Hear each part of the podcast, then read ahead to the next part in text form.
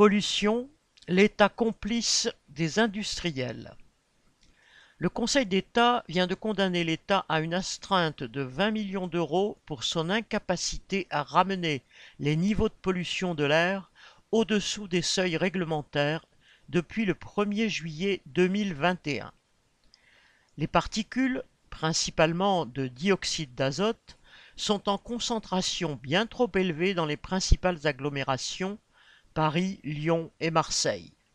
Elles provoquent des cancers du poumon chez les non-fumeurs, des cancers du sein, des accidents vasculaires cérébraux, des maladies cardiovasculaires. Dans l'ensemble du pays, la pollution de l'air est à l'origine d'au moins 40 000 décès prématurés chaque année. La décision du Conseil d'État va-t-elle améliorer la situation?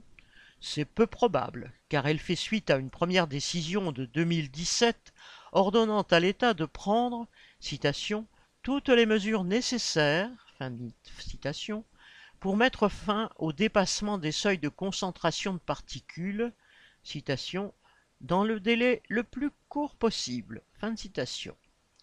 Puis, en 2019, la Commission européenne a mis en demeure la France, entre guillemets, d'actions rapides et efficaces. En vain.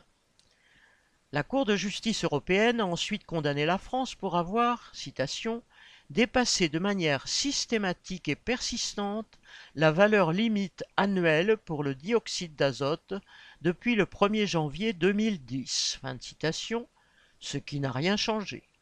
Enfin, le Conseil d'État a prononcé l'an dernier une astreinte de 10 millions d'euros au titre du premier semestre 2021, puis à nouveau le 17 octobre, une autre de 20 millions pour deux autres semestres. À qui revient le montant de ces amendes?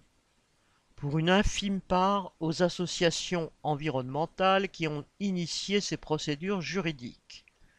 La presque totalité vient financer les agences de l'État en charge de la surveillance de la pollution et de ses effets sur la santé dont, de toute façon, le gouvernement se doit d'alimenter le budget.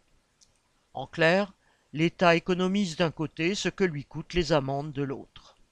Ces condamnations égratignent tout au plus un peu la communication gouvernementale sur sa volonté de préserver l'environnement. La lenteur de l'État est incompréhensible. Nous demandons simplement l'application de la directive européenne de 2008 sur la qualité de l'air. Fin de a déclaré l'avocat des Amis de la Terre.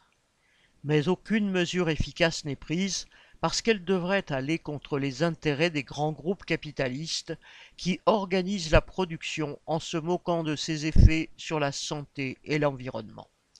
L'État ne peut pas simplement, entre guillemets, les contraindre. Par contre, pour ne pas être pris en défaut sur la qualité de l'eau consommée par la population, le gouvernement a fait le nécessaire. Deux molécules inquiétantes pour la santé humaine, l'ESA métolachlore et le NOA métolachlore, issus de la décomposition des pesticides, rendaient jusqu'à présent l'eau non conforme aux normes de consommation pour 12 millions de personnes.